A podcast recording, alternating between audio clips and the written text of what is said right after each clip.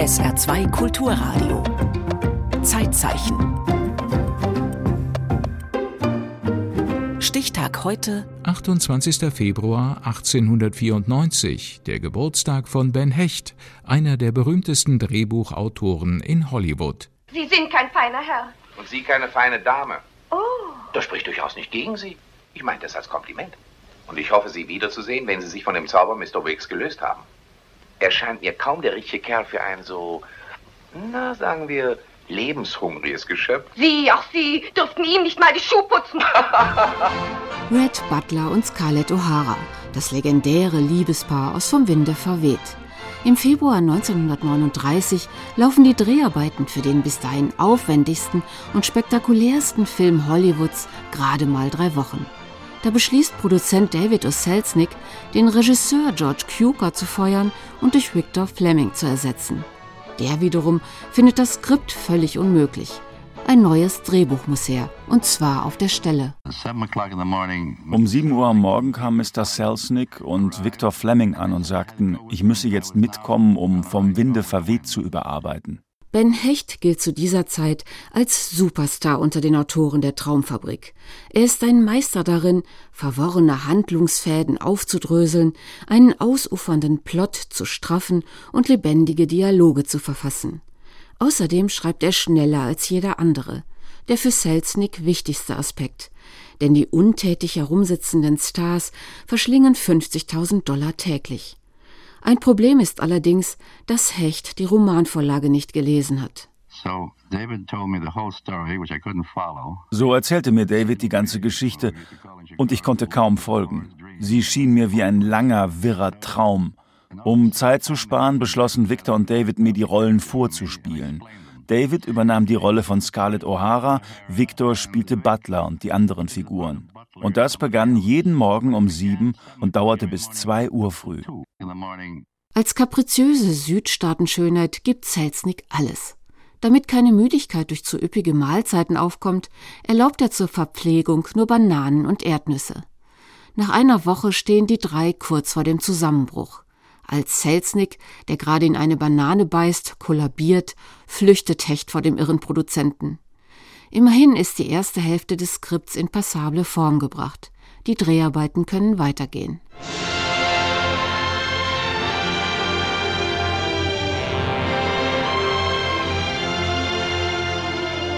Ben Hecht ist allerdings weit mehr als der Retter von Vom Winde verweht. Zu rund 60 Filmen hat der Shakespeare von Hollywood die Ideen, Plots und Dialoge geliefert. Weitere 50 Drehbücher hat er als Skriptdoktor überarbeitet und verbessert. Sechsmal wurde er für den Oscar nominiert, zweimal hat er ihn gewonnen. In den 30er und 40er Jahren gilt er als der effektivste und teuerste Autor der Traumfabrik. Er war sicher einer der erfolgreichsten, wenn nicht der erfolgreichste seiner Zeit. Dr. Klaus Tieber, Filmwissenschaftler an der Universität Wien. Der hat mehr oder weniger den Gangsterfilm geprägt und der hat die Screwball-Comedy geprägt. Zwei der wichtigsten Genres überhaupt. Wobei man schon dazu sagen muss, er war einer der ganz wenigen freien Autoren zu dem Zeitpunkt, weil im Studiosystem Hollywoods in 30er und 40er Jahren waren die meisten Autoren fix bei einem Studio beschäftigt und haben dort halt geschrieben, was sie zu schreiben hatten also Adaptionen, Drehbücher für bestimmte Stars und so weiter. Weil Hecht es schafft, sich seine Unabhängigkeit zu bewahren, kann er Projekte auch ablehnen und sich mit den Stoffen beschäftigen, die ihn interessieren. Scarface, Designed for Living, Notorious oder Extrablatt sind nur die berühmtesten Filme, die nach Drehbüchern oder Vorlagen von ihm entstanden sind. Das sind ganz einflussreiche und gut gemachte Geschichten mit sehr gut funktionierenden Dialogen und Figuren. Ben Hecht hat allerdings immer ein gespaltenes Verhältnis zur Traumfabrik. Er sieht sich als ernsthafter Autor von Kurzgeschichten, Romanen und Theaterstücken. Der Arbeit für den Film misst er keine große Bedeutung bei. Das ist halt diese Erzählung. Ich als wahrer Künstler, eigentlich will ich ja Romane schreiben, aber ich mache halt das und es ist eh nichts wert. Aber das, woran wir uns erinnern, wenn wir Ben Hecht hören, sind seine Drehbücher, seine Filme. Und das zu Recht, das gehört zu den besten Drehbüchern seiner Zeit. Geboren wird Ben Hecht am 28. Februar 1894 in New York. Er stammt aus einer aus Russland eingewanderten jüdischen Großfamilie, deren zahlreiche Mitglieder sich in der Lower East Side mit kleinen Tuchhandlungen und Schneiderwerkstätten über Wasser halten.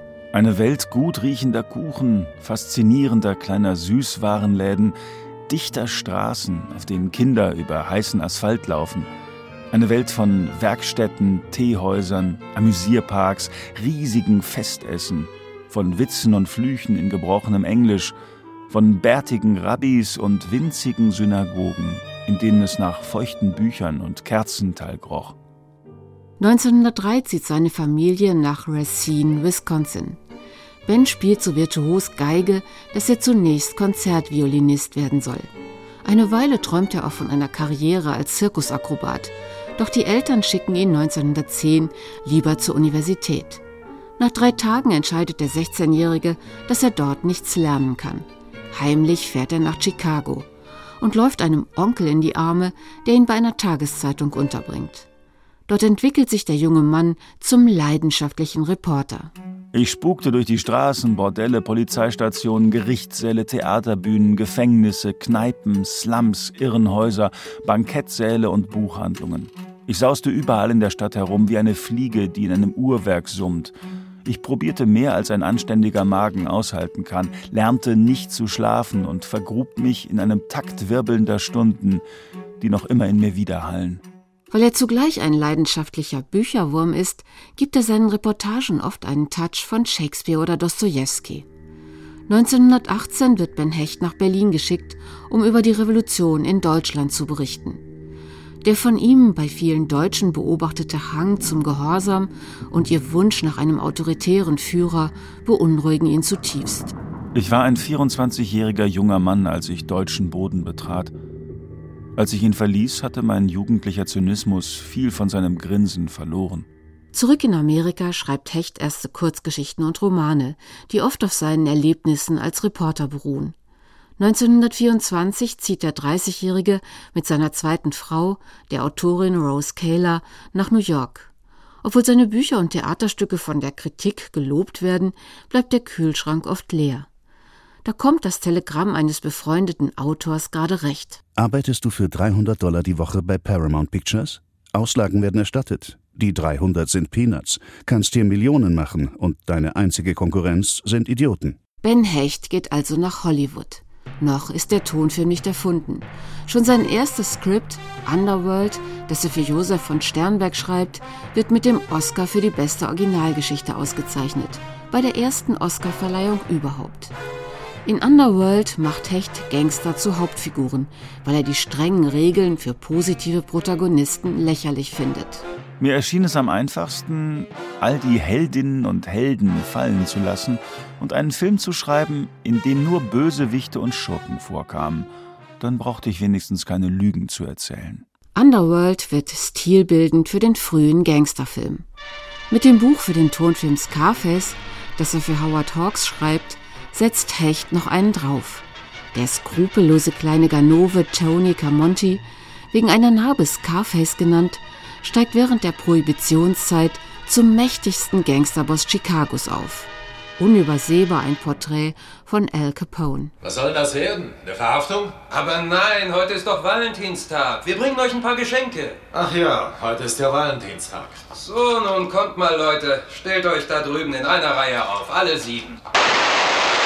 Da Ben Hecht viele Gangster aus seiner Reporterzeit persönlich kennt, gelingen ihm die Geschichten aus der Unterwelt besonders lebensnah. Mit seinem Witz und seinem Zynismus ist er zugleich der perfekte Autor für die rasante Screwball-Komödie. Außerdem prägt Hecht das Bild, das Hollywood von Journalisten zeichnet. Sein Theaterstück The Front Page wird gleich dreimal verfilmt.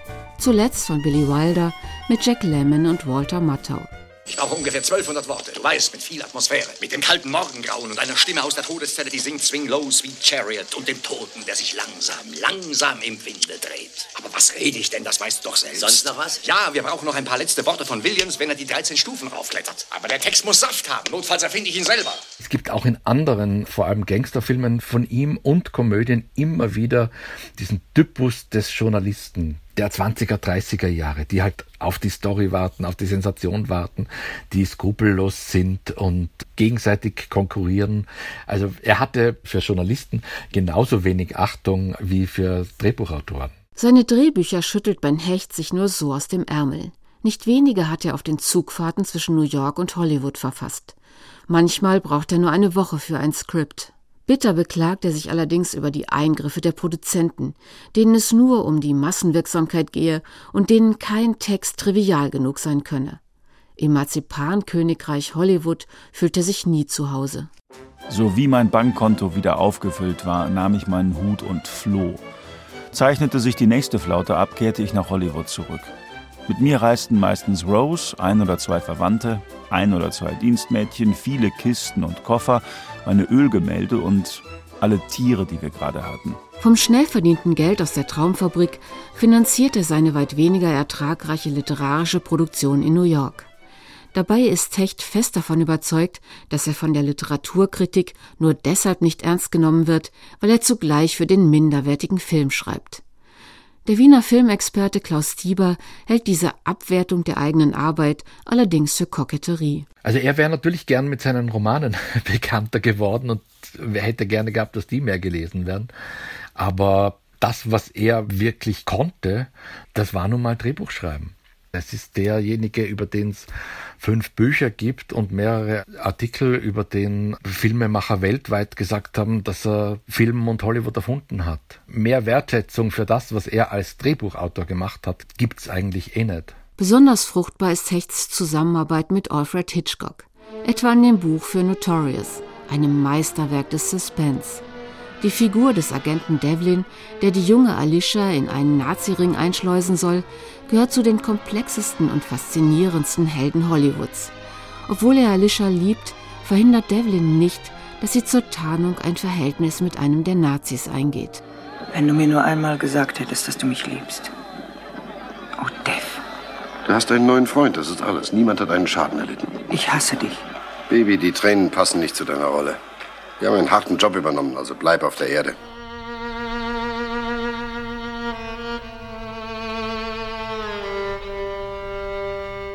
(1939) erfährt Ben Hecht von den ersten Massakern der Nazis an Juden in Polen und der Sowjetunion. Verzweifelt versucht er in den nächsten Jahren, die amerikanische Öffentlichkeit wachzurütteln. Er gibt Anzeigen in den großen Tageszeitungen auf, die über den Holocaust informieren, was die Redaktionen bisher vermieden haben. 1943 schreibt er eine Art Passionsspiel, We Will Never Die, zu dem Kurt Weil die Musik beisteuert und in dem die Juden Europas als Ankläger auftreten.